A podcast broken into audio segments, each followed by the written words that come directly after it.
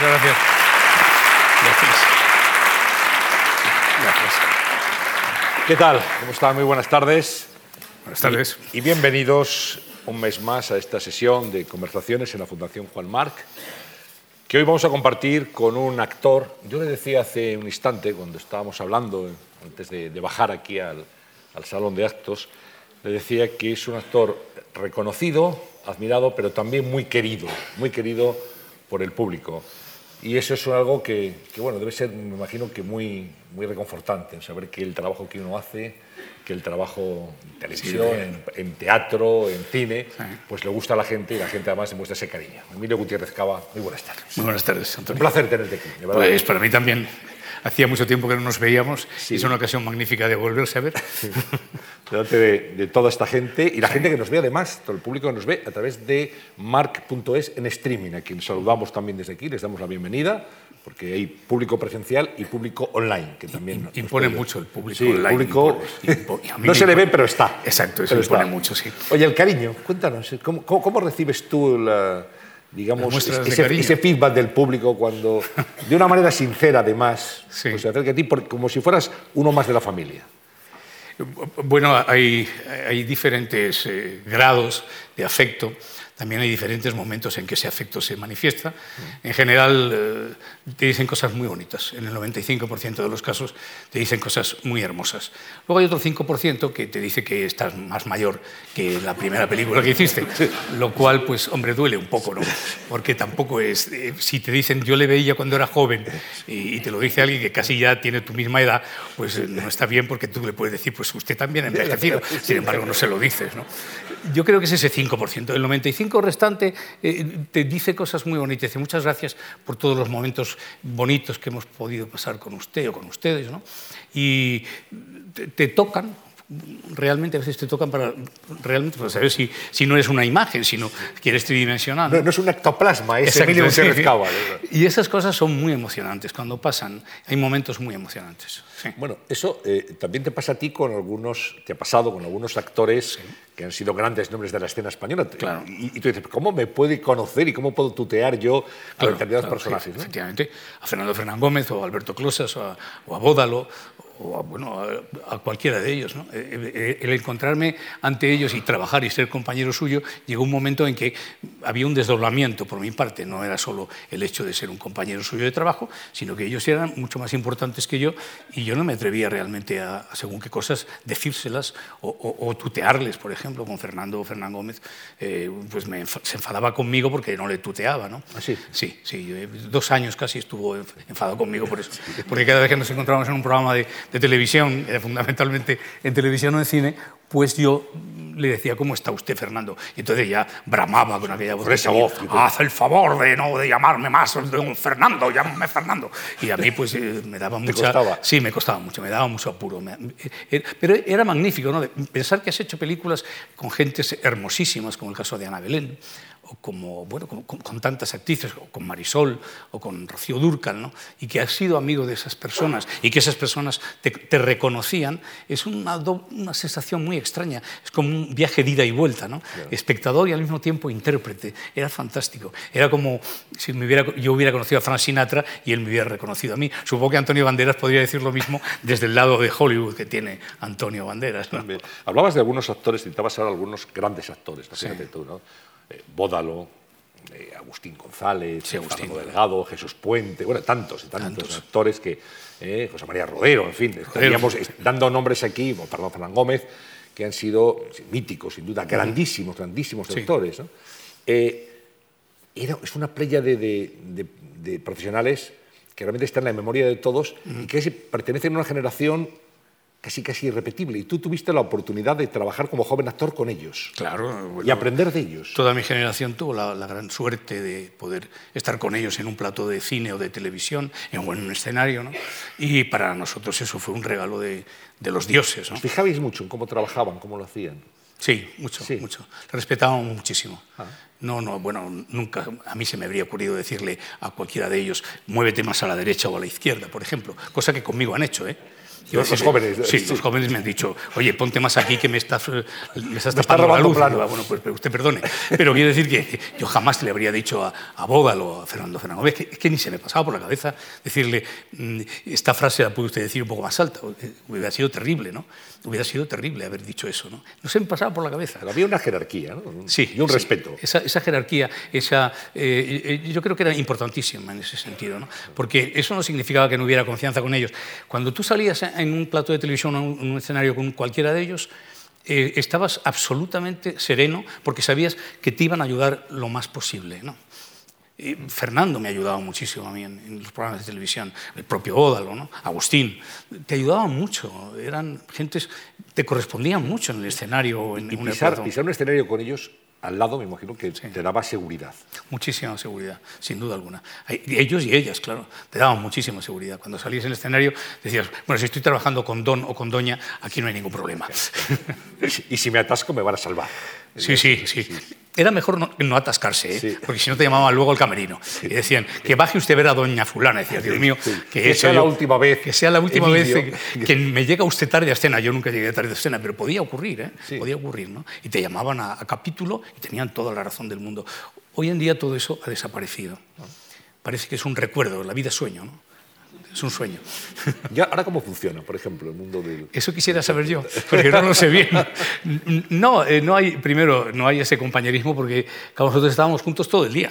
Entonces estábamos haciendo representaciones diarias, hacíamos 14 funciones a la semana en los teatros en Madrid o Barcelona, bueno, y fuera de Madrid y Barcelona. Y luego teníamos los ensayos de la siguiente función. que se hacían por la noche a veces, ¿no?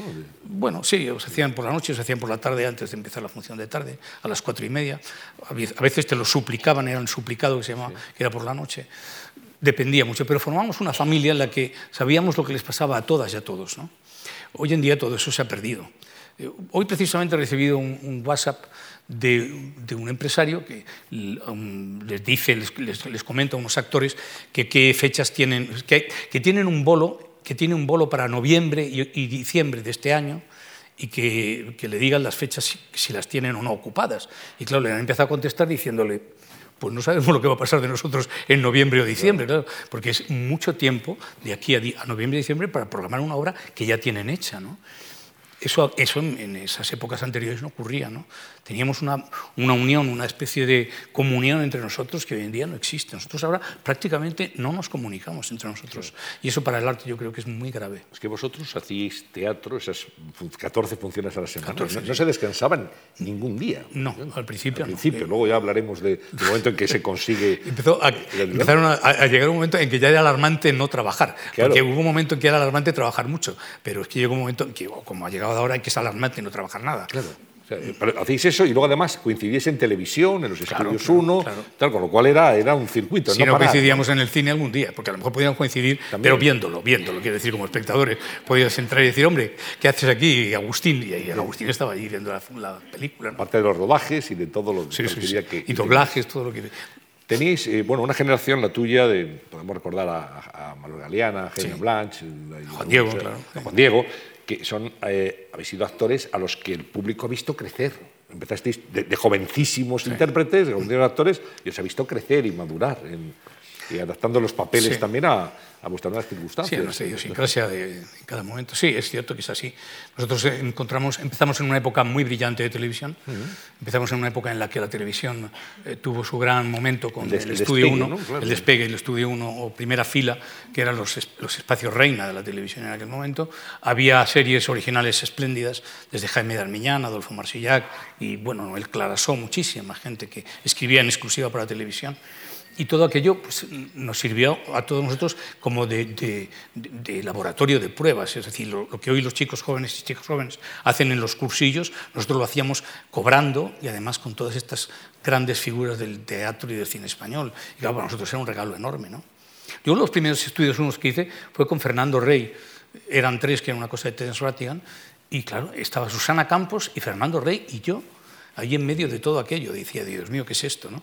Y otro día recordando a Adolfo Marsillac en, una, en, un, en un- en un acto que hubo, pues hablaba de que yo había empezado la televisión con, con Adolfo Marsillac. Él es el que habló con mi hermana Julia y le dijo, creo que tienes un hermano que quiere dedicarse a esto de la televisión. Y mi hermana le dijo, pues sí, pues que venga a verme que a lo mejor puedo darle un, trabajo. Y yo fui a verle y me dio ese, personaje de Fernández punto y coma. Y, claro, ahí yo entré, la primera vez que, el primer programa lo hice con María Esquerino y el segundo con Agustín González. Casi nada. ¿Qué hacías? O, te ponías un poco a su altura o te comían, claro. Y era fantástico. Claro, ahora mismo eh, los actores, jóvenes actores, eh, suelen venir de algunas escuelas. hay, varias escuelas para aprender interpretación. ¿Vosotros cómo aprendíais? De, la observación, del trabajo, de lo que os iban diciendo los mayores? ¿Cuál era vuestro método de, formación? Claro, bueno, es que era otro mundo. En realidad nosotros sabíamos que el teatro fundamentalmente era un instrumento de trabajo. Y nosotros sabíamos que cada vez que salíamos al escenario teníamos que rendir algo para cobrar y, que sea nuestro modus vivendi era ese. ¿no? Por lo tanto, eh, nosotros los cursos, no, yo no tuve acceso a cursos. Yo empecé en un sitio magnífico que fue el Instituto de San Isidro de Madrid.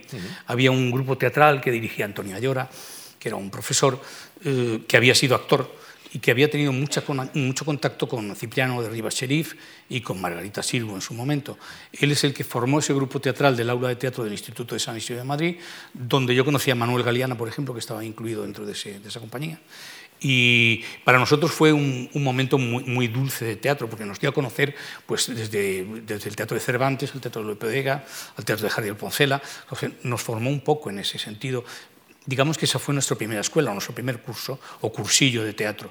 Y de ahí ya, después del servicio militar, que era como una frontera, porque tú decías, ¿y qué vas a ser? De mayor, ¿qué vas a hacer? Y decías, después del servicio militar ya veré lo que hago. ¿no? Ahora ya esa... Ya esa, la, la mili ha desaparecido. Ha desaparecido, ahora ya eso ya no existe. Ya. Y, luego, pues claro, en cuanto yo terminé el servicio militar, pues empecé a trabajar en televisión y en teatro y no había posibilidad de, de reflexionar sobre una serie de cosas. Había que seguir adelante porque cada día había que trabajar y seguir comiendo de eso. ¿no? Pero de una forma erais, Emilio, autodidactas. Sí, a cierta medida sí lo fuimos. Sí.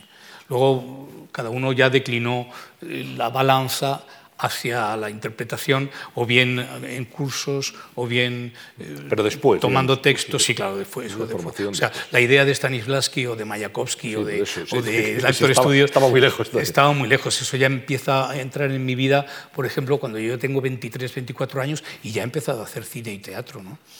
Porque aquí era difícil a veces encontrar incluso esas traducciones eh, por, problemas editoriales o por lo que fuera. Entonces, de pronto las encontrabas en el sitio más insólito. ¿no? ¿Tú en qué te fijabas entonces? ¿Quiénes eran tus... cuando ibas al cine, ¿A qué actores bueno, el, el, cine, el cine nacional me fijaba mucho en, en, Fernando Ferran Gómez. o, bueno, eran, los ídolos eran en general Fernando Ferran Gómez, luego había un galán que era muy guapo, que era Jorge Mistral. Pero a mí me gustaba mucho el cine norteamericano.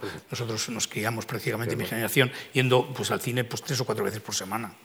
Era Gary Cooper, Carl Gable, ¿quién era, No, Gary Grant, Gary Grant me gustaba mucho. Gary Grant me gustaba mucho. Luego uh, Steve Granger me gustaba mucho. Por aquello del prisionero de Zenda y Escaramuch, aunque luego naturalmente no son las mejores películas que luego he visto, ¿no?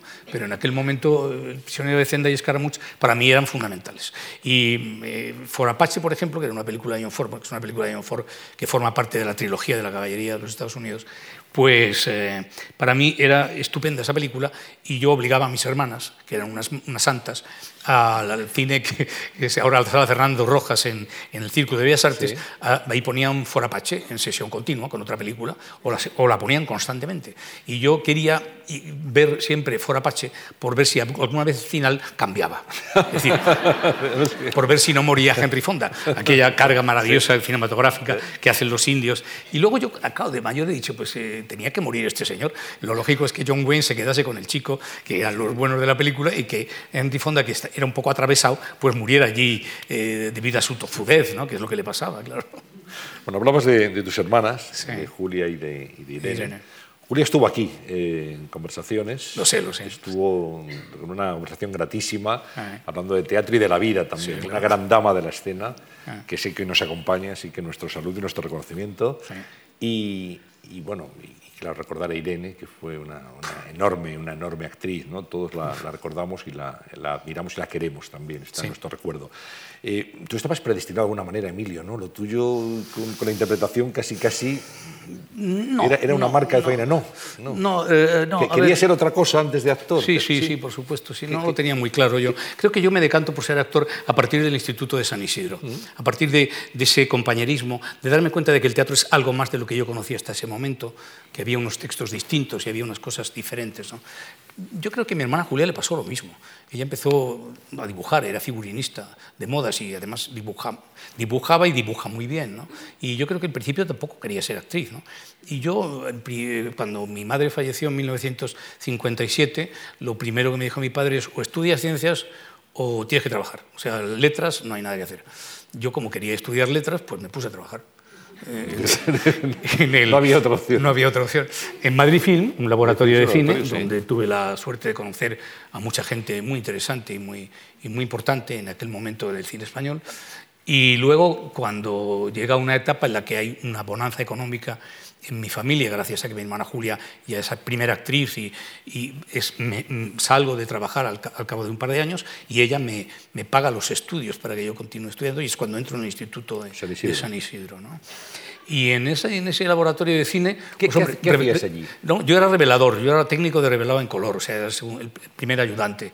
Revelaba películas que luego la gente ha visto muchísimas veces, entre ellas La sonata de Juan Antonio Bardén, la revelé yo, bueno, el negativo lo revelé yo, hacía copias también de esa película. Viridiana hice las copias junto con María Luisa San José. María Luisa San José era la positivadora y yo fui el revelador de unas cuantas copias de Viridiana. ¿no? Eh, ¿Qué más hice? Pues bueno, prácticamente todo el cine de esa época, de, los años 58, 59, que pasaba por Madrid Film, pues María Matrícula de Bilbao, por ejemplo, también lo, lo 15 bajo la lona, ¿cómo se llamaba aquella película? algo de los locos, el, campo de los locos, todo películas muy curiosas. ¿no? Y luego, pues películas extranjeras, La mano izquierda de Dios, por ejemplo, una película de un Bogart, pues yo hice las copias de esa película. El Cerro de los Locos era el. El Cerro de los Locos. la traducción en, español. De Agustín Navarro. Sí. Ya estabas ahí en el mundo del cine, pero desde los laboratorios. Desde los laboratorios. Yo veía a los que luego fueron mis compañeros, pero en pequeños. O sea, los veía en 35 milímetros. Y luego ya los vi en, en, tamaño natural. Bueno, ¿y cuándo, cuándo eh, terminas la mili. ¿Dónde hiciste la mili, por cierto? ¿Dónde te tocó? En aviación, yo la hice en aviación. Me tocó en, eh, primero hice el servicio militar, la parte de instrucción la hice en la base aérea de Getafe. El otro día estuve, por cierto, en Getafe, que está irreconocible. es una gran ciudad. Es una gran ciudad y en aquella época era un pueblito y estaba una base aérea. Ahí hice eh, la instrucción y luego pasé a la región aérea central, a la calle Quintana en Madrid, y yo era uno de los cabos de ordenanza. O sea que yo servía a los generales y a los uh, coroneles que había en ese sitio. ¿no? Al teniente general íbamos con guantes blancos y todo muy bien uniformados y muy guapos en aquel momento. Hechos unos pinceles absolutos. Sí, unos pinceles y además nos permitían varias cosas, no ponernos el capote porque éramos, éramos asistentes de, de Estado Mayor y entonces pues, teníamos que salir a la calle urgentemente y no teníamos mm, mm, mm, posibilidad de ponernos el capote. ¿no? Entonces salíamos a la calle, la policía aérea nos detenía y sacábamos el salvoconducto del teniente general diciendo que podíamos hacer. Era como una especie como de, de, de recochineo, ¿verdad? Bonito recochineo. Bueno, terminas la mili y dices, bueno, mm. lo mío es reinterpretación, bueno, la Madrid Films y... no, había pasado antes ya. No, no, yo tuve, yo tuve en el servicio militar un cabo excelente, un cabo primera, que era el que realmente mandaba, porque nada, ni generales ni tenientes generales... Mi primero. mi, primero era el que mandaba allí, porque hacía de todo, ¿no? O sea, te, suministraba a cualquier persona que había allí pues todo lo que necesitaba, ¿no? Entonces este era como el, alma mate de aquel sitio, ¿no? Y, y, muy aficionado al teatro, por cierto, ¿no? Entonces me facilitó muchas cosas en el servicio militar. Yo de pronto tenía que hacer Peter Pan y me daba permiso para salir a hacer Peter Pan, o bien eh, cuando empecé a hacer Fernández punto y coma, pues él me, dio toda la posibilidad de hacer Fernández punto y coma. Cuando mi padre fallece en marzo de 1964, yo estoy haciendo servicio militar y él hace posible que yo pase a las fuerzas sin haber prácticamente al año de hacer el servicio militar. O sea que yo se lo debo todo a este cabo que se llamaba Magariños y que era un hombre excelente, conmigo fue una persona excelente. Y bueno, y en ese momento ya, ya, había empezado a hacer televisión con Adolfo.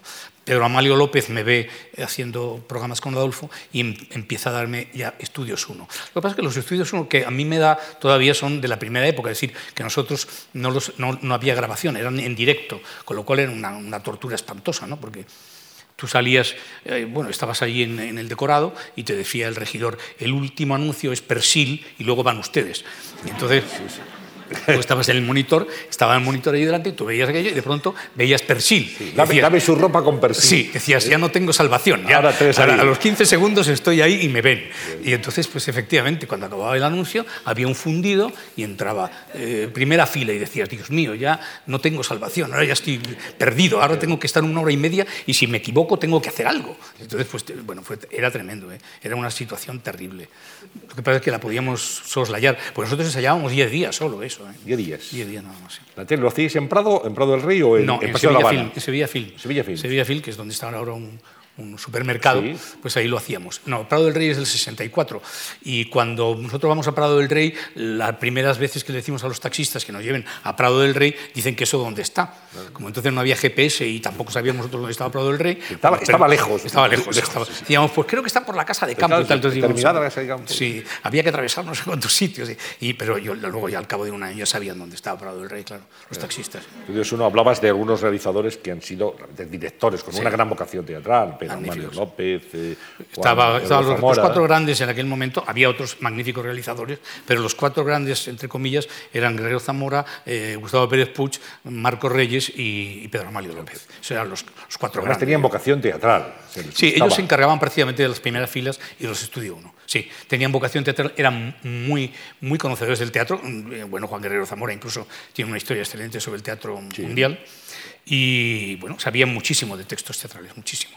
Muy vocacionales. Muy vocacionales. Se encantaba el teatro, se encantaba el cine, conocían la materia prima de los intérpretes y sabían quiénes estaban allí o, habían visto programas, conocían a todo el mundo. O a mí hoy me asombra bastante que, que los directores necesiten de un jefe de casting que les lleve los actores. ¿no? Resulta tremendo que no sepan la materia prima con la que van a trabajar. Ellos elegían a los actores Sí. y además os daban las indicaciones, hacían de, Sí. de directores realmente. Sí, ¿no? evidentemente, sí. Hacían de directores, eh, hacían ¿Cuál era el tono? ¿Cómo tenías que entrar? todo, ¿Dónde tenías que absolutamente. estar? Claro, todo. bueno, estaba también Alberto González Vergel. Sí, que era sí, había de- había muchos. Luego ya entraron y recuperaron, digamos. Luego ya más tarde Pilar Miró, Bueno, Pilar, Molina. claro, de- entraron una, otra, otra segunda y tercera generación que, fu- que ya ocuparon todo el espacio de, de- de Estudio 1, que ya pasó a ser Estudio 1. Primera fila fue al principio y luego ya fue Estudio. Estudio 1 y Gran Teatro.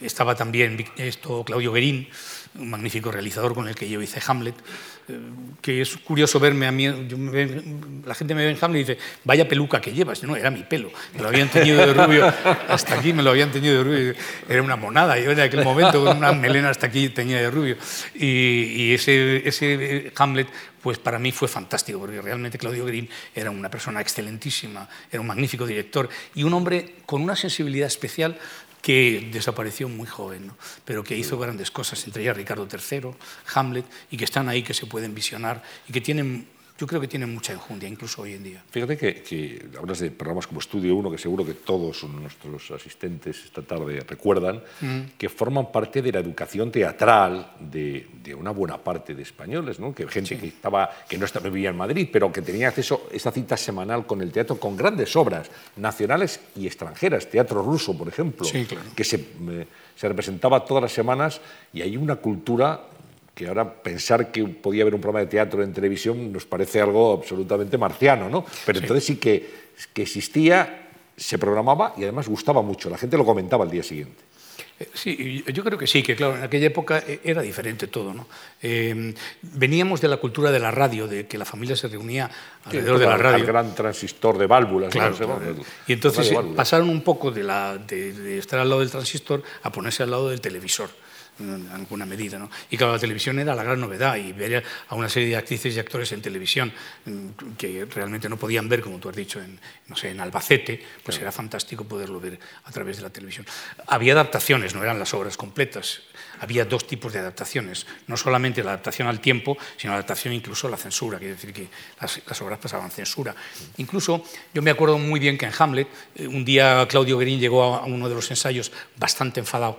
Eh, yo estaba ensayando esgrima con, con eh, Gerardo Maya, que hacía Laertes, y estábamos ensayando esgrima constantemente porque teníamos que batirnos en el duelo final de, Hamlet. ¿no? Y llegó Claudio muy enfadado diciendo que le habían llamado de Televisión Española diciéndole que no se podía llamar eh, Hamlet príncipe de Dinamarca, sino Hamlet duque de Dinamarca. Entonces le preguntó que por qué. Dijeron, pues no vaya a ser que como eh, ahora hay un problema entre don Juan y don Juan Carlos, se piense que a lo mejor príncipe mata al padre, o sea, una cosa ¿Qué quiere decir?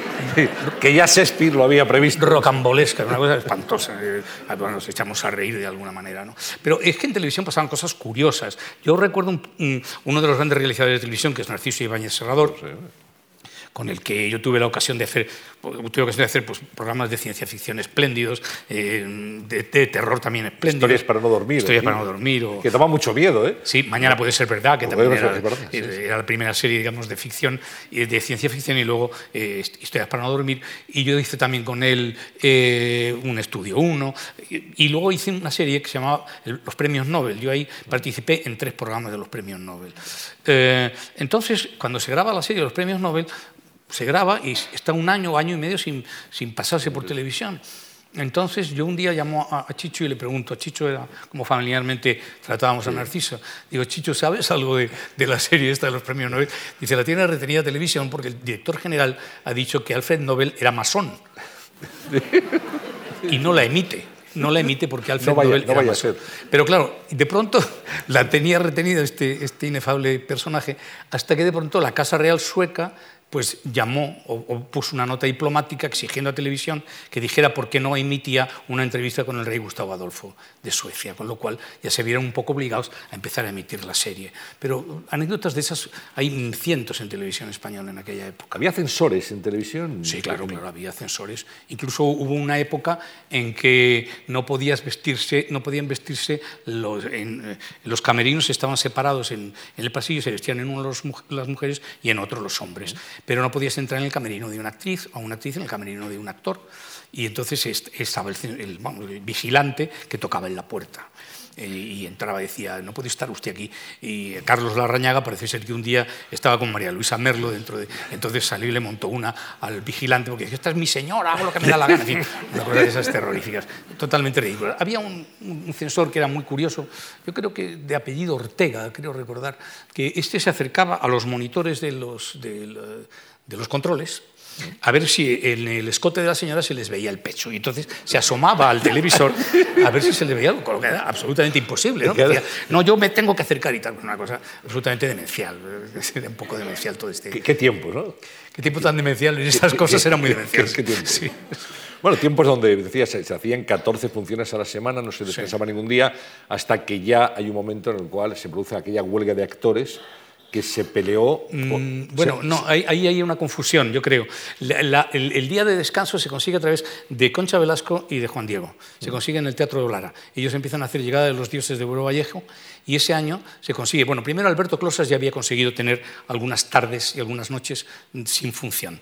Pero digamos que lo definitivo pasa en 1971 con, eh, con, este, con este caso, ¿no? con el caso de Concha y de, Juan, Diego. que deciden eh, pedir un día de descanso. Y entonces hay un pequeño revuelo, pero se lo conceden. ¿no? La huelga a la que te refieres es de 75. 75 sí, sí. Y esa es, otro, esa es de otro tipo. Esa es una huelga que promueve el Partido Comunista pero que, bueno, como lo que, lo que piden es la admisión de unos miembros en el, en el, Sindicato Nacional del Espectáculo, de unos miembros elegidos democráticamente, lo cual era imposible porque no había, o sea, el sindicato se negaba a eso rotundamente. Entonces dicen, pues hay huelga. Y entonces estuvimos tres semanas parados. Es decir, que hubo, huelga y huelga, es decir, que estuvimos sin cobrar fue una conmoción aquello. Fue una conmoción, sí. Además, lo curioso es que las entradas eh, prácticamente, cuando llegaba el momento de empezar la función, eh, es cuando decían que no había función, porque seguían despachando entradas a la gente. Y, cuando llegaba a las 7 de la tarde, pues la gente tenía que marcharse, lo cual les enfadaba mucho, pero nosotros decíamos, si es que no va a haber función. Y íbamos todos los días a los teatros, pero no había función. Y bueno, estuvimos así tres semanas hasta que naturalmente no aceptaron a la comisión de los 23, que era, pero como habían detenido unos cuantos actrices y actores, al soltarlos, al liberarlos, digamos, todo el mundo dijo, hemos triunfado. Porque ya se sabe que aquí siempre hay que cambiar un poco los términos y siempre triunfa todo el mundo. Cuando pasó esto, hemos triunfado, los han libertado a los actores y a las actrices, eh, qué bien, estupendo. Y entonces se terminó la huelga. Y se volvió otra vez. Y se volvió otra vez. Pero estuvimos tres semanas, les hicimos frente tres semanas a aquella situación, lo cual no estaba nada mal, ¿no? Con Franco vivo.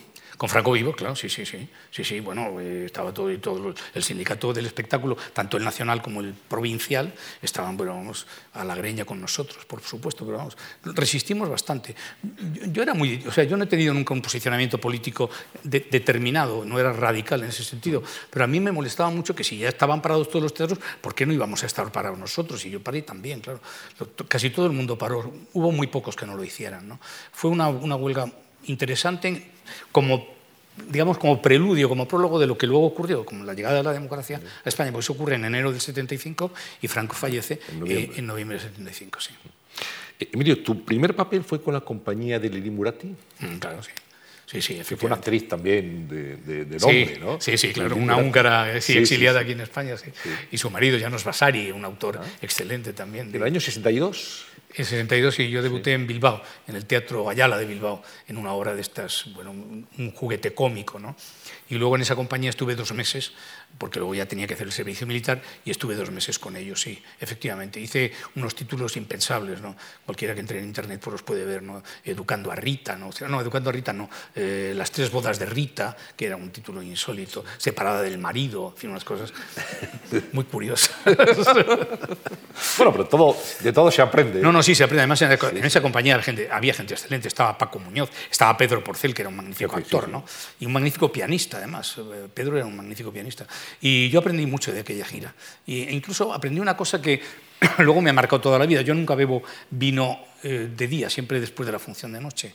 Bueno, ahora cuando no hago función, claro, llego al lado de la cena y me lo tomo en casa.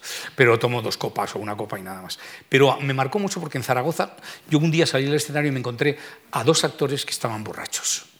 Pero tan borrachos que estaban agarrados a las cajas, cada uno a una caja o sea, estaban pero farfullando, decir, no se les entendía nada. Y yo salí a escena y me encontré que estaba todo el patio de butacas pateando. Yo me llevé, fue un shock tremendo, tremendo. Y a partir de ese momento dije, yo nunca me puedo permitir el lujo de llegar un día a la función bebido, porque si no puede pasar algo terrible como lo que estoy viendo ahora. Y eso yo tenía, pues eso, el año 62. ¿no? Pero bueno, son anécdotas que te sirven mucho. En el año 62, eh, bueno, Pepe Sacristán y yo coincidimos en Zaragoza, eh, ahí fue el cumpleaños de los dos, porque los dos somos libres, y nos regalamos unos libros. En, en, en, eh, me acuerdo perfectamente del Paseo de la Independencia, nos compramos unos libros Pepe y yo. Eh, bueno, eran unos tiempos estupendos en ese sentido, éramos jóvenes. Podíamos, incluso yo te, estaba en una pensión que siempre te decían que te iban a dar una cosa excelente de cena, ¿no? Y yo tenía un hambre mortal, porque claro, cuando tienes 19 años, pues tenías un hambre lo que sea. Claro, Decía, le voy vamos a darle una sopa magnífica y, y, unos huevos estupendos. Era mentira, o sea, la sopa era un asco y luego solo era un huevo y cuatro patatas. Entonces yo me compraba, era la, la, época en que empezaron a salir esos tubos que había de sobrasada y de, de, de patés y cosas así. Y yo me compraba un pedazo de barra de pan así de grande y lo llenaba con aquello y después del teatro, a la una, cuando acababa, me, me iba a la pensión y me comía aquel bocadillo. Pero como leía hasta las dos y media de la de mañana, un día la señora de la pensión me dijo que por favor que apagara antes la luz porque estaba gastando mucha energía eléctrica. Dije, bueno, pues todo, todo contra la lectura, como se ve, no había posibilidad de, de seguir leyendo. Siempre has sido muy lector, siempre te sí. ha gustado mucho. Mm. La formación es fundamental para un actor, para cualquiera, pero para un actor. Sí, la curiosidad, la curiosidad y la, y, y, sí, la formación. ¿no? sí, sí, y la, y la información, sí. Es fundamental para nosotros, sí, creo. ¿Qué tipo de literatura te interesa, Emilio? Me interesan mucho los ensayos, la, la, la, los ensayos, la historia, no la novela histórica, la historia. La poesía también me, me, interesa mucho. Es decir, no, no soy de una lector de unas locas. Las novelas enormes, como ahora se editan de 800 páginas, llega un momento en que me abruman, no, no puedo con ellas. ¿no? Con Dostoyevsky sí puedo, ¿no? con Tolstoy, pero de pronto con unos autores que ahora de pronto dicen, ¿has visto la leyenda de los Sarrayanes, que es una obra estupenda sobre Boabdil el Chico? Digo, no, no la he leído. ¿no? Y, y, lo lamento, pero es que no puedo, con 800 páginas sobre Boabdil el Chico no, o el Grande, no, se sabe, no puedo con ella. Antes había además mucha afición, se vendían muchos libros de teatro, o sea, de, de sí. obras de teatro. ¿no? Textos se, teatrales. Textos. Ahora, y eso parece que está ahora más en, en desuso, ¿no? Está en desuso casi todo. Casi todo. Eh, que no, digo, me refiero en cuanto a ese, ese tipo de cultura. Nosotros no tenemos una revista teatral como había antes, que era el público, por ejemplo, o, o, teatro, o, en fin, revistas teatrales no hay ninguna. ¿no? Y los textos teatrales, pues ahora, bueno, por internet encuentras muchos y cosas muy buenas. Encuentras una serie de, de tesis doctorales sobre el teatro fuera de Madrid, incluso dentro de Madrid, realmente espléndidas y muy bien documentadas, lo cual es un consuelo, porque antes no tenías acceso a eso y hoy sí lo tienes. Esa es la gran ventaja de Internet, aunque luego hay desventajas en otros campos, pero una de las grandes ventajas es esa. Cuando has, te has referido al público en varias ocasiones, eh, ¿hay, ¿hay, un público o hay públicos? Es decir, tú que has hecho giras por España, porque a veces piensas, eh, esta obra de teatro, ¿el público de Bilbao es distinto del de Vigo o diferente sí, claro. al de Sevilla y, o al de Madrid o de Barcelona? Por supuesto, sí. son diferentes. Son, públicos distintos. Sí, sí, incluso el día de la semana son distintos también. También. Sí. ¿Y eso lo tenéis perfectamente detectado vosotros? Yo creo que sí, después de 50 de... años yo creo sí. que sí, que eh, no, no, cambia, es tremendo. Por ejemplo, cuéntame... El cómo, público de los sábados es, es estupendo. ¿El de los sábados? Sí. El de los viernes, no. Y el de. sí, no, no podría decir que es malo, es mm, nada más. Y el de los domingos. Estoy usando cacofonías, ¿no? Sí, pero te entendemos. Eh, bueno, y luego, eh, ¿por qué hay una especie de progresión? El martes hay 50 espectadores y dices, pues el miércoles debe haber otra vez 50, no, hay 100 y el, el, jueves hay 150 y el viernes hay 200. Y dices, ¿por qué esa progresión? Y a la semana siguiente ocurre lo mismo, más o menos, salvando que no es la misma. Pero es decir, siempre hay una escalera y dices, y se han puesto de acuerdo estos señores, se han venido aquí 50 hoy, porque, porque vienen 50 y no 100 hoy, mañana 20, pasado 300. No, no, hay una especie como de progresión. Es asombroso, ¿no? Y luego, evidentemente, son distintos los públicos en cada sitio, ¿no? Yo me acuerdo de una vez en Cádiz que hacíamos una función que era muy divertida en el teatro al aire libre de Manuel de Falla, en, en el Paseo Marítimo. Y hacíamos una función que era de, de, Alfonso Paso. Y siempre se habían reído en toda España. Y ese día hicimos la función y no se reía nadie. Al final aplaudieron eso, mucho. Eso es muy duro, ¿verdad? Sí, es duro porque además entras muy sobrado, entre comillas, diciendo, Aquí ahora, ahora, se van a reír. Ahora se ríe. Y nada. nada, nada no, no, triunfas en absoluto, con lo cual te empiezas a desmoralizar. sí.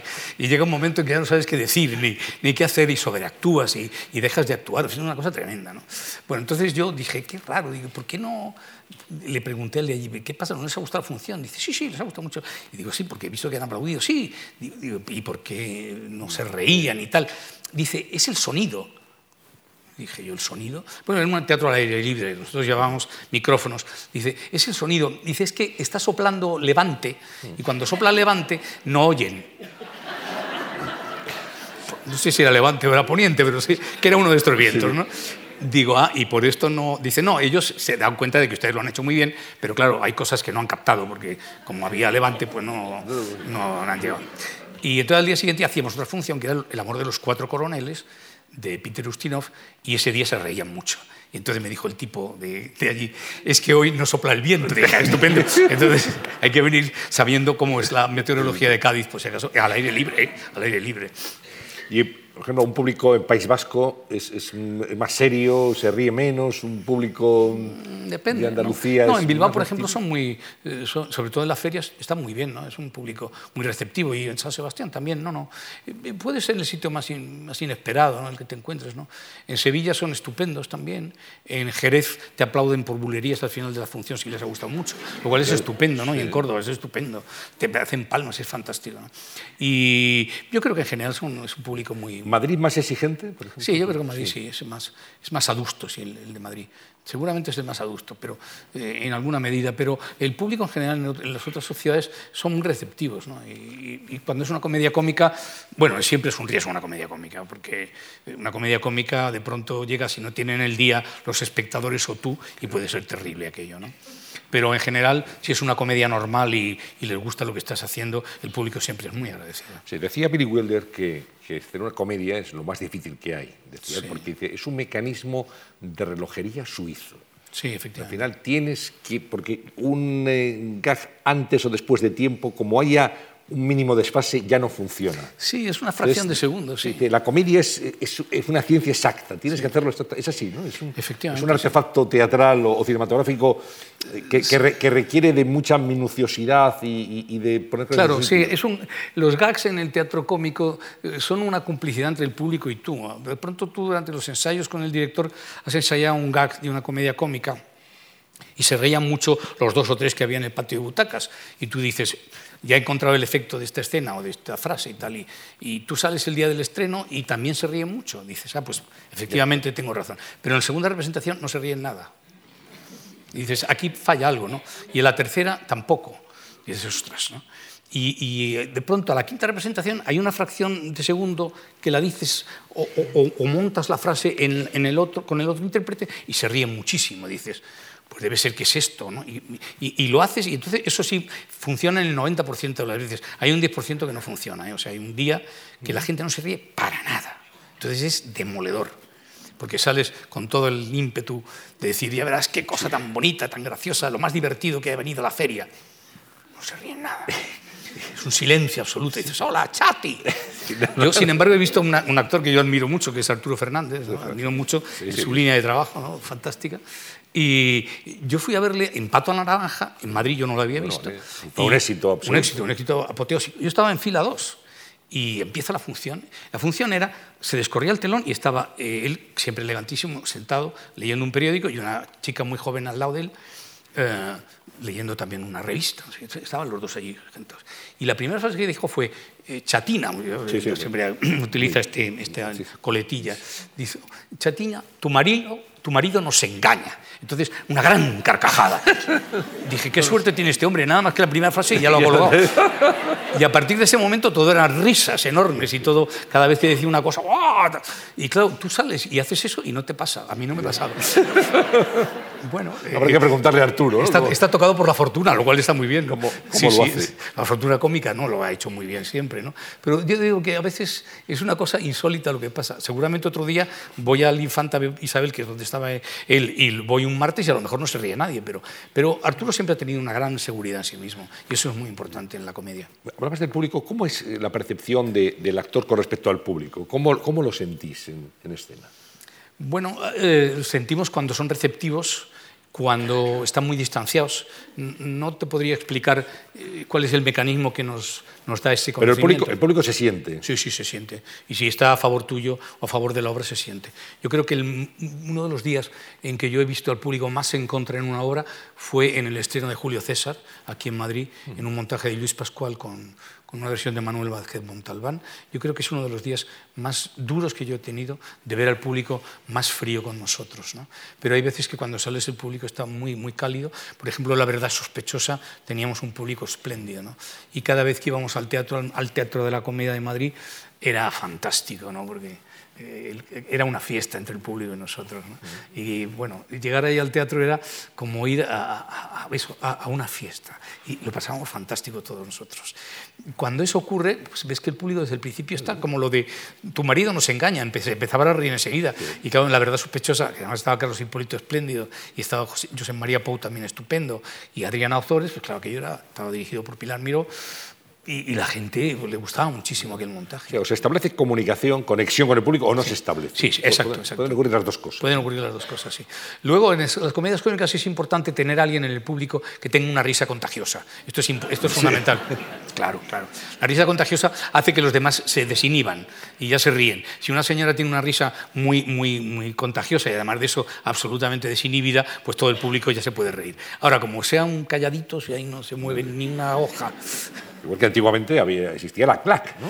Sí, la CLAC sí, yo la he conocido. ¿La has conocido? Sí, sí, claro, sí, por supuesto, sí. La CLAC era muy necesaria, ¿eh? Ah. Indicaba al público a veces cosas muy necesarias, finales de acto, porque hoy en día hay un desconcierto a veces del público, hay un oscuro y no sabes si es final de acto, final de función o si es una escena más. La CLAC te indicaba un poco en cada momento donde había que aplaudir.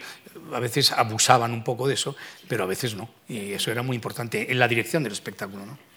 Y los apuntadores también, ¿no? que existían antiguamente. Bueno, los apuntadores y los, y los regidores ¿no? de escena. Los regidores de escena eran... Las, la, la, primera frase de, de, salida al escenario te la daba el regidor. Te decía, eh, buenos días, señora marquesa, fuera. Entonces te, te, daba así un toque y tú, tú salías. salías. Y decías, buenos, buenos días, señora marquesa, decías enseguida. ¿no? Y luego ya, a partir de ese momento, la letra te la daba el, el, el apuntador. Que estaba en, estaba en una concha. En la concha, sí, exactamente. Y desde ahí te daba la letra bueno, eso yo no he conocido más que en dos temporadas los apuntadores, luego ya se desaparecieron. Los regidores no, pero los apuntadores sí. Y el, el, apuntador era fundamental en las obras de, en estas compañías que llevaban 50 títulos o 40 títulos, el, el apuntador era fundamental. Había un, un, apuntador excelente, se llamaba Cuesta de apellido. Tú sabías que cuando Cuesta estaba en la concha no había ningún problema, porque enseguida sabía darte, incluso te daba hasta los movimientos, te decía, eh, hace un día espléndido a la derecha, y tú sabías que tenías que a la derecha. Era eso, fantástico. Y eso solamente lo oía el actor, no el público. No sé si el público alguno lo oía, pero nosotros desde luego lo veíamos y agradecíamos mucho. 50 oírlo. obras de repertorio. Podían llevar 50, bueno, 50. en el siglo XIX sí, en el siglo XIX se llevaban 50 obras. Yo ya he conocido compañías que podían llevar 15 tranquilamente o 20. ¿eh? Yo no, yo en la compañía de Lil Murati llevaba 7, 8 ya. Sí, bueno, 7, 8 son muchas obras en cualquier caso, sí, ¿no? Sí.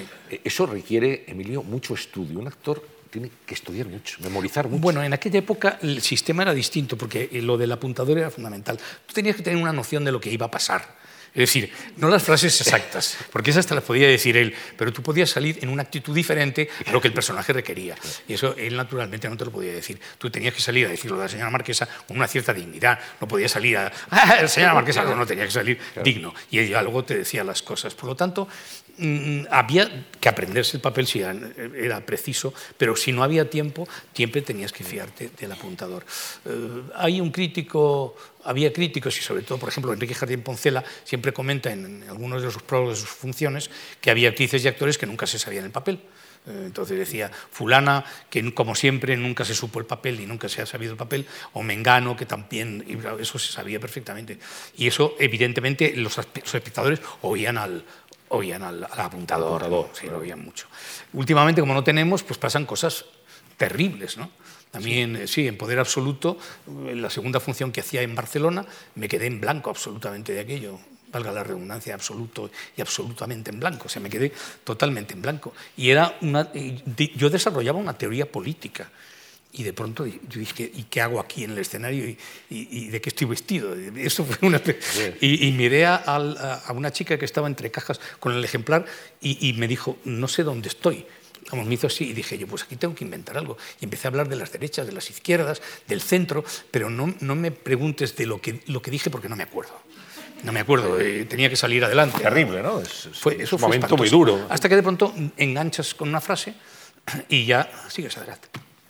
Existe ese miedo al, bloqueo, al quedarse en blanco. Sí, claro que existe, sí, por supuesto existe constantemente. Yo ahora he estado haciendo el relato de un náufrago en Barcelona de, de, Gabriel García Márquez y también uno de los días me quedé colgado porque, claro, era en una obra repetitiva en la que se hablaba mucho del, se hablaba del mar, se hablaba de las olas, se hablaba de, de, los tiburones y de pronto en una de esas pues me fui a un tiburón en vez de irme al mar y ahí ya se acabó. Claro. Me monté un lío espantoso en la cabeza hasta que volví a entrar en... Pero vamos, te hablo de un minuto o menos. Ya, pero bueno, ahí, ahí, también tiras de oficio, ¿no? Tiras de oficio. De, no tienes más remedio, tiras de oficio, tiras de pausa, tiras de pasearte, en fin, haces cualquier cosa, pidiendo a Dios que te venga enseguida la letra, porque si no, no sabes cómo salir de ahí. ¿Tú cómo estudias? ¿Cómo preparas los papeles, Emilio? ¿Cuál es tu método? Yo los grabo en, yo los grabo en, en cassette o los grabo en el teléfono móvil ah. y los voy escuchando primero varias veces, antes de sentarme en la mesa y memorizar. Luego ya tengo el texto y empiezo a memorizar por escenas. Eh, me gusta memorizarlo antes de empezar a ensayar, prácticamente tenerlo ya memorizado y cuando llega el primer ensayo, al menos el 60% de la obra, tenerlo más memorizado. o menos memorizado. Sí. ¿Cuánto tardas en, en, todo ese proceso? Pues cada vez tardo más. La verdad es que esto de la, esto de la vida, cuanto más se avanza, más se retrocede, ¿no? O también eres más perfeccionista. ¿eh? No, no, no, no, no, no, no, es una cuestión de aquí. Eh, la memoria. Sí, la memoria empieza a fallar a veces. No, no ahora puedo tardar en una obra en, en, en torno a las tres semanas, más o menos. Mm. Tres semanas no muy intensas. varias horas. Dos horas, no puede ser. Yo creo que más de dos horas no de, de estudio te bloquea mucho, ¿no? Pero cuando, sobre todo cómo está escrita la obra también depende mucho de, de cómo está escrita. De cómo ¿Y repetir en voz alta? Como... También lo hago, claro. Se repite en voz alta, se van tomando tonos. Es, es, una, es un trabajo constante. No, o sea, nosotros estamos trabajando constantemente hasta, hasta cuando hacemos verdura al vapor. Estamos pensando en el personaje, ¿no? Sí. en, en, cómo se hace, en cómo dice... Y de pronto se te ilumina la bombilla o no se te ilumina. ¿eh? Pero vamos, generalmente cuando llegas al día de la lectura, más o menos tienes el 60% controlado. ¿Y el personaje vive contigo todo ese tiempo? ¿Tú eres de los que lo dejas en el teatro y hasta el día siguiente? No, yo lo abandono totalmente. Sería una enfermedad terrorífica. Hay gente que lo lleva incorporado, como sabes. ¿eh? Sí, yo lo respeto mucho, pero no lo entiendo. ¿no? es que yo soy este personaje, yo vivo en él en los cuatro meses que tengo. Bueno, bueno, debe ser estupendo poder vivir de, esquizofrenia. Sí, o de monje budista, pero yo no sé. Yo lo único que sé es que cuando de pronto llega el momento, pues salgo del escenario y al día siguiente tengo que cumplir otras obligaciones de ciudadano, entre ellas ir al supermercado o, poner una lavadora, en fin, esas cosas, o hacer la cama, ¿no? Y eso, pues evidentemente está un poco pillado, un poco a contrapelo de, de, ser un monje budista, ¿no? Pero, pero hay que hacerlo, no hay más remedio, ¿no? Claro sois personas al final, ¿no? Somos personas absolutamente. No sois actores 24 horas al día. Y hay que comer y eso, y de pronto tienes que elegir si comes pollo o comes carne o comes pescado, claro, es evidente. ¿Requiere alguna preparación especial el hecho de, enfrentarte a una obra? Hablabas, por ejemplo, no tomar alcohol, no ir siempre pero tienes, pero tienes que cuidarte especialmente, dormir suficiente, estar descansado, estar relajado para luego llegar al teatro y, darlo todo ante el público. Bueno, ahora cuando estamos haciendo una función diaria, eh, sí, eh, yo creo que ahora hay que tener una concentración diferente a cuando cuando hacíamos 14 representaciones. Yo ahora me echo la siesta, eh, procuro dormir, no bebo alcohol, bueno, no fumo desde hace muchos años ya. Pero eso no significa que cada uno de nosotros tiene un, sistema, un método. Pero yo creo que en general lo que hay que tener es una enorme disciplina y un enorme amor por lo que estás haciendo. ¿no? El otro día me comentaban que hay gente joven que, hoy pretende, que pretenden tener un cover para cubrirles los días que no pueden ir a hacer la función, lo cual es una cosa insólita. Porque si tú eres una persona que tiene nombre y pones un cover, pues ¿cómo van a ir a verte? Eso en el caso de la lírica sí es bastante comprensible, pero en el caso de la dramática no sería tan comprensible. ¿no? A mí son cosas que realmente me dejan un tanto perplejo. ¿Tú has salido en alguna condición física, digamos, muy disminuida escena? Sí, sí. Con gripes, con catarros, con dolor de cabeza, con... No, yo he salido este año con una, con una, con una necrosis en la cadera izquierda y luego con una rotura de tendones aquí en el brazo derecho, sí, en el, en el relato de un náufrago, sí. Y eh, mi, mi, oponente, Ángel Yacer, pues tenía otitis, o sea, estábamos los dos hechos un asco. Estabais para el tinte. Estábamos para el tinte. Es que nos metíamos en agua caliente, luego salíamos de una bañera, en fin, era un poco, era, era un poco eh, estrambótico el montaje, muy bonito por otra parte, muy, muy plástico, pero para nosotros durísimo. A veces sale esa escena con dolores. Sí, sí. No solo yo, muchísima gente ha salido con dolores. Sales con, con, un desgarro personal, con, una, un drama familiar, con la muerte de un ser querido. Tienes, un drama sentimental, que también hace mucho daño. Sí. Y tienes que saber que el público no note nada. Pues sí, si se puede. A veces sí notan, ¿eh? pero, vamos. pero no, no, generalmente podemos superar eso, sí. Yo creo que es una gran catarsis la que tenemos en el escenario.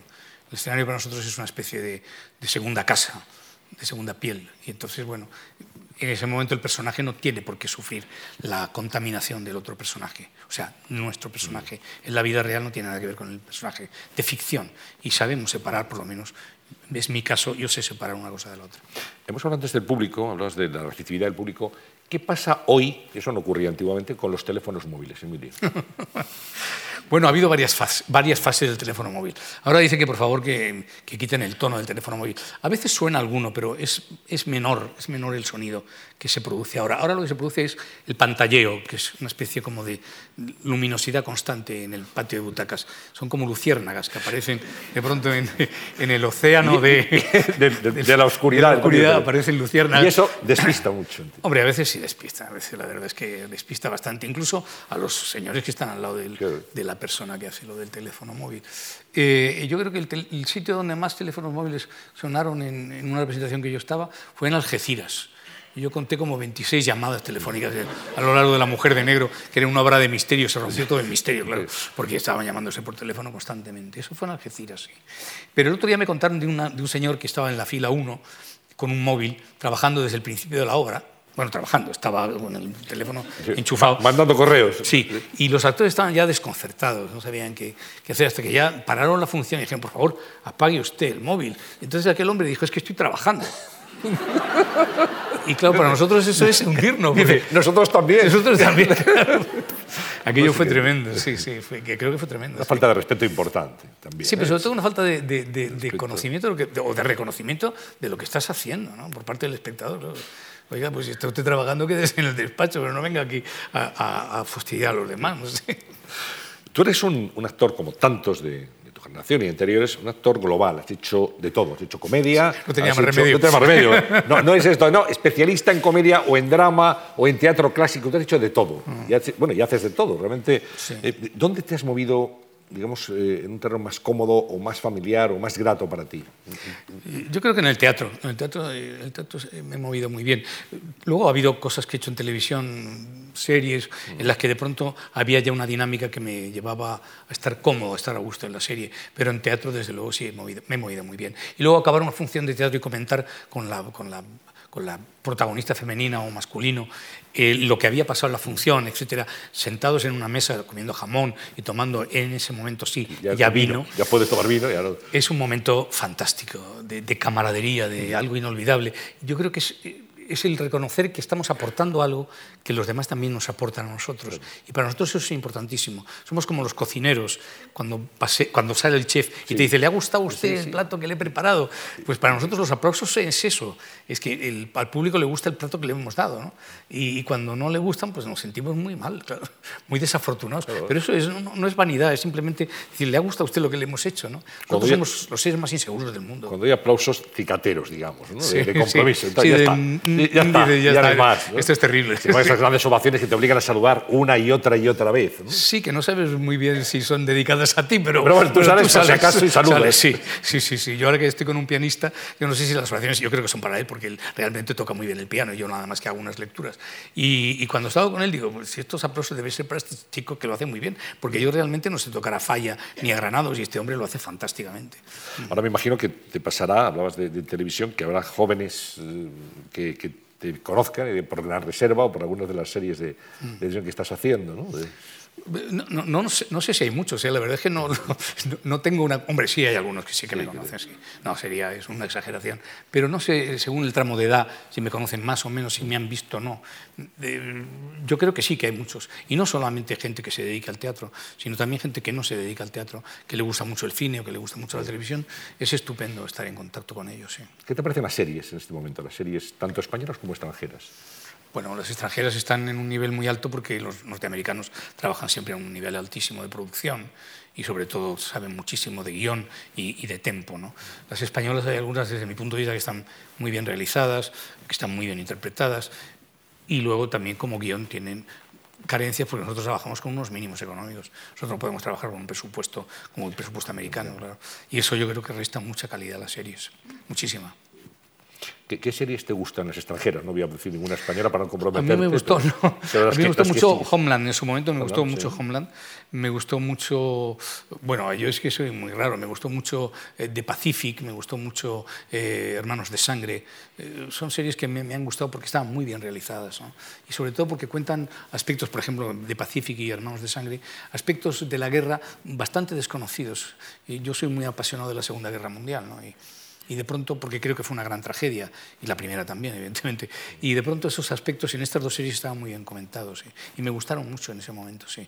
Últimamente creo que hay demasiada sangre en las series, demasiada violencia, demasiada...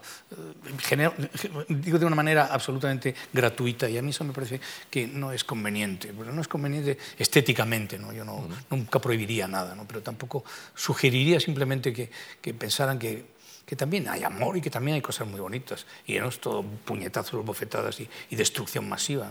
¿no? No, no pasa nada. ¿no? ¿Nunca, nu- nunca te tentó, Emilio, trabajar fuera de, de España? Sí, me, tentó, pero yo solamente hablo francés, italiano, un poco de inglés. Y, y lo tienes que hablar perfectamente. ¿no? Y producción con Francia y con Italia, últimamente ha decaído mucho la producción española. Casi todo roda en- se rueda en inglés. Y yo no tengo un control de inglés suficiente como para rodar. Por lo tanto, sí, tentación he tenido. Y, y, bueno, he hecho teatro en, en- en la República Argentina, pero eh, no, no puedes salir, no puedes ser internacional si no hablas inglés, claro. Ahora, ¿Qué te parecen las nuevas generaciones de, de actores que se están incorporando a las series de, de? ¿Españoles o extranjeros? Españoles, españoles, vamos a hablar de españoles. Hay gente muy buena, hay gente muy buena. Con los que tú A mí- trabajas además en las series que... Sí, a mí hay actrices y actores jóvenes que me gustan mucho. Sí. Mucho, mucho. No, no puedo, o sea, quiero decir, no, no, voy a decir los nombres por delicadeza a los que me voy a olvidar de ellos, ¿no? Pero lo que sí es cierto es que hay un balance de gente que lo hace muy bien, que saben muy bien lo que están haciendo, tanto ellas como ellos, ¿no? Y eso creo que es una buena herencia, ¿no? La que, la que está ahí, ¿no? La que está ocupando esos puestos, ¿no? La que empieza ya a ocupar esos puestos de una manera fija a mí me parece que en la cultura de un país es importantísimo que estas gentes estén muy bien formadas, eh, cinematográficamente, teatralmente y humanamente. El otro día hablabas antes del homenaje a Adolfo Marsillac, mm. que tú participaste. Tuviste unas palabras ahí diciendo, si Adolfo ahora nos viera, quizás se avergonzaría de lo que está pasando, ¿no? de, cómo están las cosas, de cómo está la cultura. Sí, sí, yo creo que estamos un poco en un momento muy, muy, muy confuso, muy confuso. Y yo me refería a eso, ¿no? me refería a que naturalmente se sentiría muy desconcertado, muy avergonzado. De lo que... Yo me avergüenza muchas veces cómo están las cosas culturalmente en nuestro país. Y ese día además estaba el secretario de Estado de, Cultura, yo no lo sabía. Y, de pronto luego cuando acabó el acto pues me dice, anda que nos has puesto bueno. Y bueno, pues, y no, pero estuvimos hablando muy cordialmente luego, no hubo ningún problema. ¿no? Pero quiero decir que, bueno, es una opinión, y mi opinión puede estar equivocada, pero es la que tengo y la que dije en ese momento. Pero fíjate que es curioso que en los programas políticos de los partidos, para las elecciones, esto se solventa la cultura de aquella manera y no hay una, digamos, un, plan concreto para fomentar el teatro, para fomentar el cine español, para fomentar la creación. Yo creo que el pacto, o sea, un pacto por la cultura en general, no solamente por el teatro y por el cine, sino por la música, por la, por la pintura, por la literatura, sería fundamental en un país como este. Tenemos que estar orgullosos de muchas de las cosas que se han hecho en el pasado y, y necesitamos estar orgullosos de las cosas que se tienen que empezar a hacer ya inmediatamente. La única forma de competir con los del norte de Europa es decirles, ustedes tienen talento, pero nosotros también. Ustedes tienen autores, pero nosotros también. No tenemos solo equipos de fútbol, tenemos teatro, tenemos cine, tenemos televisión, como ustedes. Y como ustedes nos enseñan unas cosas, nosotros también podemos enseñarles otras. Bueno, pues llegados a este punto, Emilio, si te parece, vamos a, a interactuar con la pantalla. Ah, sí, pero me tengo que volver y, No, no, lo puedes ver ahí, en ah, este ah, monitor que tengo un monitor aquí. Te hemos situado perfectamente para que lo puedas ver. Es que yo soy muy torpe en esto de los monitores. Bueno, pues ibas a ver a una persona tan cercana, tan querida como tu propia hermana, Julia Gutiérrez Cava, que tenemos la suerte de que nos haya grabado un par de preguntas para Emilio. Emilio, ¿cómo has podido recabar tantos datos, tanta información, tantos detalles, tantas cifras, tantas fechas sobre nuestra familia. Si estás trabajando constantemente en teatro, televisión, eh, eh, haciendo entrevistas, haciendo mil cosas al mismo tiempo, explícanoslo, por favor. Todavía no me puedo creer que sepas tanto sobre la Segunda Guerra Mundial, también sobre la Primera, y sobre todo desde que eras tan pequeño porque recuerdo que con 8 o 10 años ya dejarse asombrados a un grupo de muchachos, estudiantes pero adultos, eh, cuando salió uno de estos temas. Ya sabías entonces muchísimo, ahora estás muchísimo más enterado. Sé que es, una, que es un dato que en general el público desconoce. Aclárarnoslo, por favor. Pues ahí Los datos de la familia primero, ¿no? primero, vamos con la familia. Yo empecé hace 30 y, no, más, más años, 35 años a recabar datos de la familia porque había muchas sombras mm, yo creo que eran sombras absolutamente inconscientes de datos que nos faltaban con respecto a nuestro bisabuelo, con respecto a nuestra abuela. Y bueno, durante estos 35 años pues he estado investigando en, bibliotecas, en archivos, en, lugares insólitos. Eso me ha permitido abrirme al conocimiento de otras cosas, lo cual me parece que ha sido muy positivo para mi persona en ese sentido. Y luego he tenido tiempo porque lo que otros dedicaban a... Bueno, yo cuando era muy joven me dedicaba a ir a las a las watts, ¿no? a, los, a bailar con señoritas muy... Las, a, las, a las boites. Las boites, eh, eh, las discotecas. Claro, discotecas. Yo, yo tengo en, Madrid las primeras discotecas que fueron Bus Stop y sí. luego fueron... Eh, había otra en el Palacio de la Prensa. Sí, JJ. JJ, eh, ahí iba yo mucho, claro, iba todas las noches. Pero eso fue en la primera, o sea, hasta los 25 años. A los 30 ya dejé de ir a, a, a las watts. Y me dediqué a la familia. Y a partir de ese momento, pues, entré en archivos, en, uh -huh. entré en muchísimos sitios en hemerotecas y luego a través de Internet también he conseguido muchas cosas. He, he, comprado muchísimas cosas, programas y una serie de cosas y, bueno, y eso es lo que me ha permitido en, eh, ahondar en ese conocimiento de la familia. Una, una saga de los Gutiérrez que vienen de los, del siglo XIX. Sí, mi, nuestro bisabuelo nació en, en, Navajas, de la provincia de Castellón. ¿Pascual Alba? Sí, don Pascual Alba Sors. Nació en, en la provincia de Castellón, en Navajas, en 1843 y él es el que inicia en Valencia presumiblemente sobre 1865 empieza a salir al teatro, en el teatro, y el primer programa que yo tengo que tenemos de él es de 1869 en Sevilla. A partir de ese momento sí hay un seguimiento de las giras que hace y de lo que hacen sus hijas, y, bueno, claro, ahí luego ya empiezan no solo el teatro, sino el cine, luego también la televisión, según van avanzando en generaciones, con lo cual yo me he encontrado con una cantidad de cosas que en el momento de crear una base de datos, pues he tenido que crearla un poco a lo que yo creía que tenía que hacer, porque si no era imposible, no había un modelo de base de datos. Con respecto a lo de la Segunda Guerra Mundial, es que yo nací en la Segunda Guerra Mundial. O sea, yo, nací en septiembre del 42, que es cuando justamente eh, empieza la invasión, bueno, empieza la batalla de Stalingrado. Y, bueno, a mí me gusta aquello porque hay cromos en aquella época, unos cromos magníficos de Boiscar, que se llama Historia de la, de la, primera, de la Segunda Guerra Mundial, que yo colecciono naturalmente en su momento y que a mí me abren los ojos a una realidad histórica que me gusta mucho. Me acuerdo muy bien de la muerte de Stalin, porque fue una mañana en la ABC en mi casa, en la portada estaba Stalin, ha muerto Stalin y, y yo me quedé perplejo leyendo aquello antes de ir al colegio. ¿no? todas esas cosas yo creo que significaban que yo quería saber cuál había sido mi pasado, ¿no? cuál había sido el pasado de la humanidad y por qué estábamos en, en, unos momentos tan graves que se hablaba en mi infancia de la bomba atómica y de todas estas cosas. Entonces eso me, me, me, retraía a la Segunda Guerra Mundial en primer lugar. Luego ya me pasé a la Primera, que es donde creo que está el origen de muchas cosas de las que ocurren hoy en día incluso. En el fondo, las dos actividades son paralelas. La investigación del mundo el mundo en el que tú has vivido sí. y, y, y, la investigación de tu familia también. Bueno, sí hay un cierto polarismo. Es, re, recabar información, intentar sí. saber, ¿no? Sí. Orígenes y... Claro, yo podía haberme dedicado... contexto? A, claro, sí, pero yo podía haberme dedicado a la pintura, a lo mejor a investigar como eh, escuelas de pintura, ¿no? Pero bueno, me dio por la, por la, por la, historia y sobre todo por ese, por ese camino de la historia de las, las guerras mundiales. Hablabas de, de, tu bisabuelo, de Pascual Alba, que es el iniciador, pero está tu abuela, Irene Alba. Sí. Hay una tía abuela, Leocadia Alba, también. Exacto. Eh, tus padres, Irene Cabalba y Emilio Gutiérrez. Esteban. Esteban. Sí, porque luego, si, si hay una comedia que es eh, Melocotón en el almíbar, que muchas veces aparezco yo como, como claro. componente de la sí, compañía, y era mi y padre. Emilio Gutiérrez, Esteban. Claro, sí, entonces ponen Emilio Gutiérrez y creen que soy yo.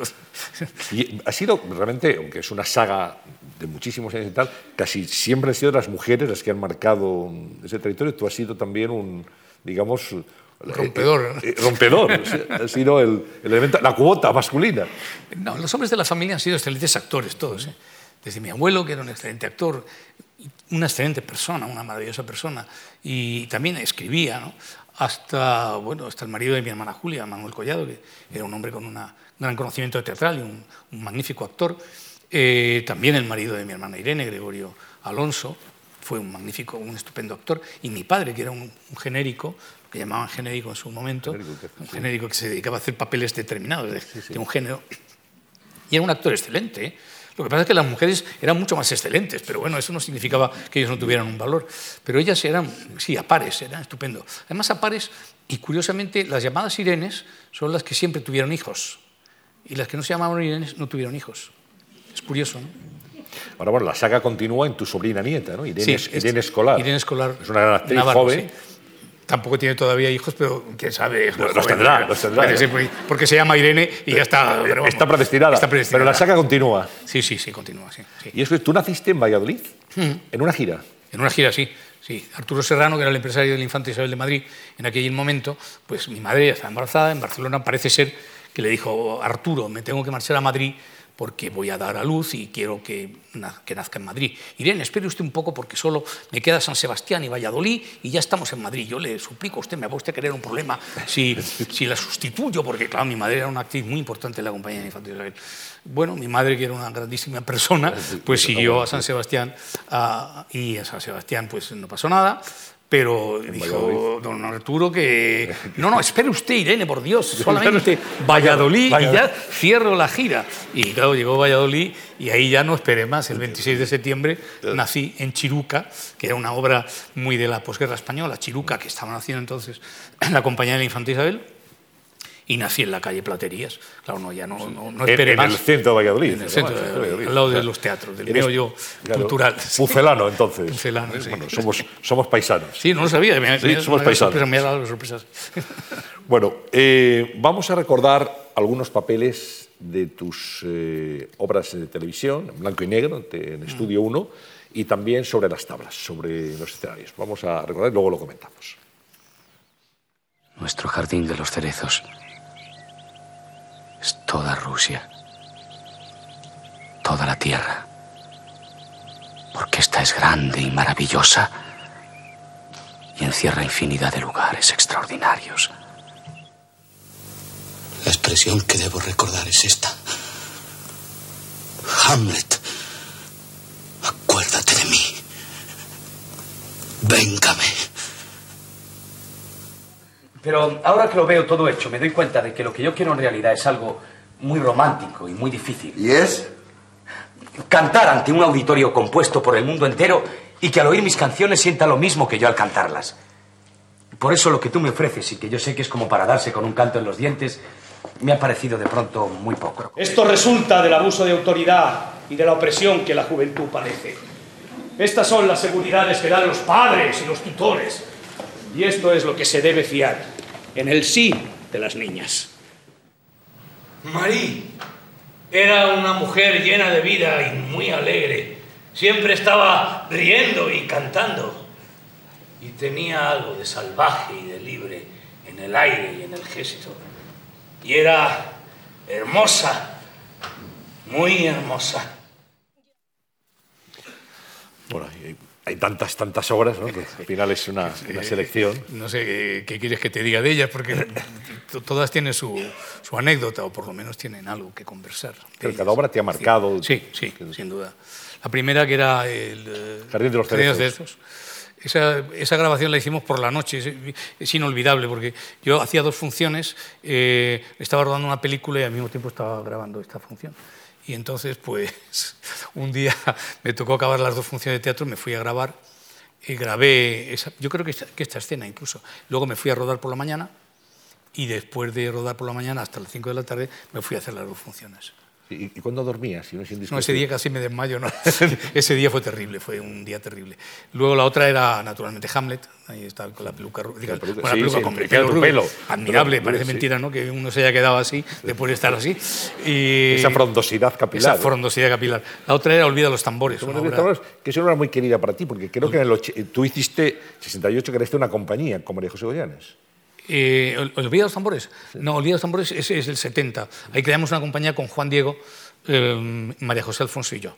Somos los tres que hacen la... Bueno, estaba también Jaime Blanch, estaba Pastor Serrador, y los que formamos la... Que fue una, una obra, además, emblemática en su momento. Y, Sí, una obra- la primera obra de La consagración Ana de Diosdado, Diosdado, sí, Sí, claro. sí, su primera y gran, gran Sí, gran obra. Eso es una grabación que hicimos aquí en Madrid. Eh, hay otra grabación de esa obra en la Argentina, eh, hecha ahí en, en Buenos Aires, y aquí en Madrid hicimos esta grabación. Y luego ha salido El sí de las niñas, un montaje inolvidable de. Leandro Fernández un montaje inolvidable de Miguel Narros, eh, que está hecho en, en Almagro. Bueno, no sé si la grabación es de Almagro, también estuvimos en el Teatro de la Comedia, y es una obra que, que siempre gusta y gusta mucho, además, esa obra al público le gusta mucho. Ahí en el ensayo general de, de- del sí de las niñas hubo un momento en que se me olvidó una frase. Y al pobre chico que hacía de, de mi sobrino le solté un camelo terrorífico, no sé lo que le dije. Un camelo es una frase absolutamente in- ininteligible, o sea, no sabe. Y cuando acaba la función me dice, ¿qué me has dicho en ese momento? Digo, "Ah, yo qué sé, lo que te he Lo que se me ha ocurrido". Lo que se me ha ocurrido. sí, pero vamos, esa obra lo pasé muy bien, porque además estaba una gran actriz, que era Lola Cardona. Lola Cardona ha sido una magnífica actriz del teatro español y a mí, para mí fue una, una enorme satisfacción estar un par de años haciendo esa función con ella. ¿Hay algún papel inolvidable para ti de los que has representado, de los que te haya marcado más o del que guardas especial Sí, recuerdo? hay, hay papeles muy bonitos. ¿no? Está, por ejemplo, el de La Mujer de Negro, el Arthur Kipps de La Mujer de Negro, que hice durante muchos años, he hecho ese, ese personaje. ¿no? Y a mí me, me ha marcado mucho, vamos, me ha marcado mucho, me ha, me- me ha- me ha significado en, mi- en mi carrera ha significado mucho ese personaje. ¿no? Y, realmente tengo mucho cariño al Arthur Kipps de, La Mujer de Negro y también al Don Diego del Cielo de las Niñas. y yo creo que todos los personajes tienen algo de ti. Cuando los dejas de hacer, es como si los dejases un poco, eh, como si dejases colgada la chaqueta en, en una percha y, y no la volvieras a usar. Es un poco molesto. Esta chaqueta que llevo hoy, por ejemplo, es porque yo tenía una antes que me gustaba mucho, igual que esta. La había comprado en un sitio eh, y no era además a medida, sino que sencillamente. Y le tomé un enorme cariño a aquella chaqueta. Y aquella chaqueta envejeció, claro, como todo, como me pasa a mí, pues le pasó a la chaqueta. ¿no? Y de pronto yo dije, voy a hacerme una medida que sea del mismo tejido de esta chaqueta para tener una igual. No lo he conseguido. Esta no me gusta tanto como aquella. Y cuando puedo, que es muy pocas veces, me pongo aquella chaqueta. Está ya muy raída, ¿no? Voy diciendo, a lo mejor me dan una limosna a la gente, eso. Pero me Te gusta mucho esa chaqueta. ella, me claro. siento muy bien con esa chaqueta. Pues los personajes nos pasa un poco lo mismo. Cuando los dejamos, esos personajes que han significado tanto para nosotros, es como si no vivieran, ¿no? Como si hubiéramos traicionado y no los, no los estuviéramos haciendo, ¿no? Los dejamos un poco apartados. ¿Y de alguno de estos papeles tú recuerdas todavía diálogos? y- ¿El texto? Sí. no, la verdad es que tendría que leerlo una o dos veces, pero enseguida yo creo que recobraría la, la Está ahí en el disco duro. de- Sí, está, está ahí, sí, está ahí, está ahí. Eso lo he podido comprobar. En La Mujer de Negro lo he comprobado, sí. Enseguida vuelven a tu cabeza. Bueno, hemos visto teatro, vamos ahora al cine. ¿Mm? Vamos al cine. Bueno, si tú quieres, Más vamos de al cine. películas, vamos a recordar algunas. Hoy es nuestra fiesta. Quiero que lo celebremos buen comer, buen beber y, ¿por qué no, un poco de desmadre? Lo de siempre, Berta. Esta vez se ha callado lo de que él de pequeño se levantaba a las seis para poder estudiar. Y que es muy propio de señoritos estudiantes y todas esas cosas. Mire, ha llegado el paquete de su casa. Mire, mire. Mire. ¿Dais la camisa? Se la di a un pobre. ¡Qué generosidad! Si es usted capaz de dar la camisa a un desconocido, ¿qué no será capaz de darle a un amigo? Quiero presentarte a una persona que tiene interés en conocerte. ¿Ah, sí? Sí. Hola, Julia. Soy Emilio. El administrador. Encantada. Blua me dice que debe ser siempre fiel a su marido como la arena de la playa, que solo puede ser bañada por un único mar. Y además les desea felicidad y fortaleza en la travesía que acaban de emprender. Y también a mi familia, a las cómicas y cómicos de mi familia que me enseñaron a amar y a respetar esta profesión y la de los demás. Bueno, La primera película no sé cuál era, ¿eh? un cortometraje. Ah, un corto, ah, por eso no, no, la tenía yo controlada esa película. Ha salido una de Cartas Abiertas. Sí, ¿no? que es una de Basilio Martín Patino. Bueno, ¿no? Patino, sí, claro, de, de Patino. Eh, sí, ese, ese año es estupendo. Ese año está Nueve Cartas Abiertas y está inmediatamente después La Caza. La caza que- de, que son de, de Carlos Saura. Sí. Dos películas que, que lo haces con mucho. Alfredo Mayo, con Ismael, Ismael Merlo Merlo y con José María Prada. José María Prada, sí. Vaya reparto, ¿eh? Qué barbaridad. Vaya reparto. Medirse con aquellos tres era tremendo, ¿eh? Y encima con Saura mirando. O sea, Además, que- por que si además- faltaba algo, ¿no? si faltaba algo. fue tremendo, sí, pero fue un rodaje muy duro, pero muy gratificante. Una gran película. Una gran película, Una gran sí. película. De la que todavía se habla mucho. El otro día me mandó el- un profesor de, de la Universidad de Oregón, está haciendo un trabajo sobre la caza. Ah. Y entonces eh, hemos cambiado correspondencia y fotografías que yo tenía de la película. Es estupendo, incluso en Estados Unidos admiren películas como esa. Luego estaba La Comunidad. También. Comunidad Ales de la Iglesia. Sí, de Alex de la Iglesia, que era una película que a mí también me gusta mucho, ¿no? con, con Carmen Maura. Y bueno, y esa escena de la colmena con, con mi inolvidable José Luis López Vázquez, Qué gran actor uno de los grandes actores, con gran- Alfredo Landa, con los que yo trabajé también en muchas ocasiones en cine.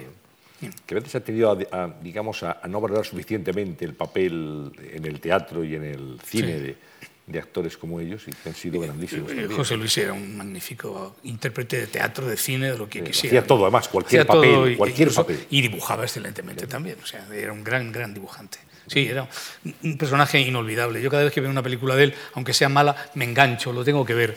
Tengo que ver cómo habla, cómo se mueve. No para imitarle, sino sencillamente para admirarle. ¿no? Podía hacer Mi querida señorita de Jaime Armiñán. Bueno, ¿eh? fantástica película. Podía hacer una de estas obras donde de un esclavo, un siervo, un admirador. Sí, sí, ¿no? sí, sí, Estas bueno, cosas que eh, esas cosas tan extraordinarias que hacía José Luis. Era un hombre muy metódico en la preparación de sus papeles, un hombre que, que se tomaba muy en serio su profesión y un hombre lleno, sobre todo, de, de- de gran capacidad de trabajo. ¿Cómo es luego la, la- la sensación, Emilio, de, de verte en la pantalla? Me imagino que ya estás acostumbrado, pero al principio, ¿no? Cuando Hombre, ahora cuando, cuando me veo en películas como No hay cartas abiertas, pues me llevo un susto. Porque digo, Dios mío, ¿cómo cambia esto de, de la vida? ¿no? Digo, mira qué mono estaba yo ahí. Qué joven, qué guapo, Qué, y qué- qué deteriorado está uno, ¿no? No, pero bueno, pero, sigue siendo guapo, pero con algún año más. Bueno, ¿no? guapo, no sé yo, sí, eres muy generoso por tu Claro. parte. Pero bueno, te ves y a veces, bueno, en, en Palmeras en la Nieve, pues dices, bueno, pues estoy bien, estoy, está bien hacer de, de- de padre de Mario Casas, está bien, y además con aquellas gentes de color que eran estupendos actores. Bueno, te ves, hay películas en las que me gusto más en unas que en otras. Hay películas, por ejemplo, hay una película que apenas se ha visto que se llama Vidas Pequeñas, de un magnífico director argentino, Enrique Gabriel, que yo le tengo un especial cariño. ¿no? Y cuando ves esas películas, pues dices, pues esto estaba bien yo en esta película. Pero hay otras que dices, estaba fatal. Y sobre todo, además, te acuerdas del día de rodaje, que incluso casi te acuerdas milimétricamente de lo que pasó ese día. ¿no? Y dices, uff, qué mal estaba yo ese día. Ahora, qué qué, horror". qué diferente, ¿no? El cine y el teatro. El teatro es en lineal, todo seguido, Sí. eh, cronológicamente, Sí, sí. Y, el, y el cine puede hacer una secuencia. Salta, eh. Luego, eh, primero una que, que va al final de la película, después vas con el principio. Es, Sí, tienes que tener otro, otro tipo de memoria y, y clasificarlo en tu cabeza emocionalmente de otra manera para no traicionar, digamos, el récord emocional de- del personaje. Es, es totalmente distinto, no tiene nada que ver. Los mundos del cine son totalmente distintos a los del teatro. Los de la televisión ahora en día, hoy en día ya son muy parecidos a los del teatro en cuanto a continuidad. Otra cosa es en cuanto a calidad, que eso es distinto, ¿no? pero en continuidad sí son bastante parecidos. O sea, ahora rodamos muchas páginas seguidas. ¿Ahora en qué estás, Emilio? ¿Qué estás haciendo en este momento? Ahora voy a empezar a ensayar a finales de, de marzo, a primeros de abril, una obra de Ingmar Bergman. Se llama Después del ensayo, con Carmen Conesa, dirigida por Juanjo, por Juanjo Afonso. es una obra que a mí me gusta mucho. La verdad es mm. que es un texto de Berman excelente, excelente.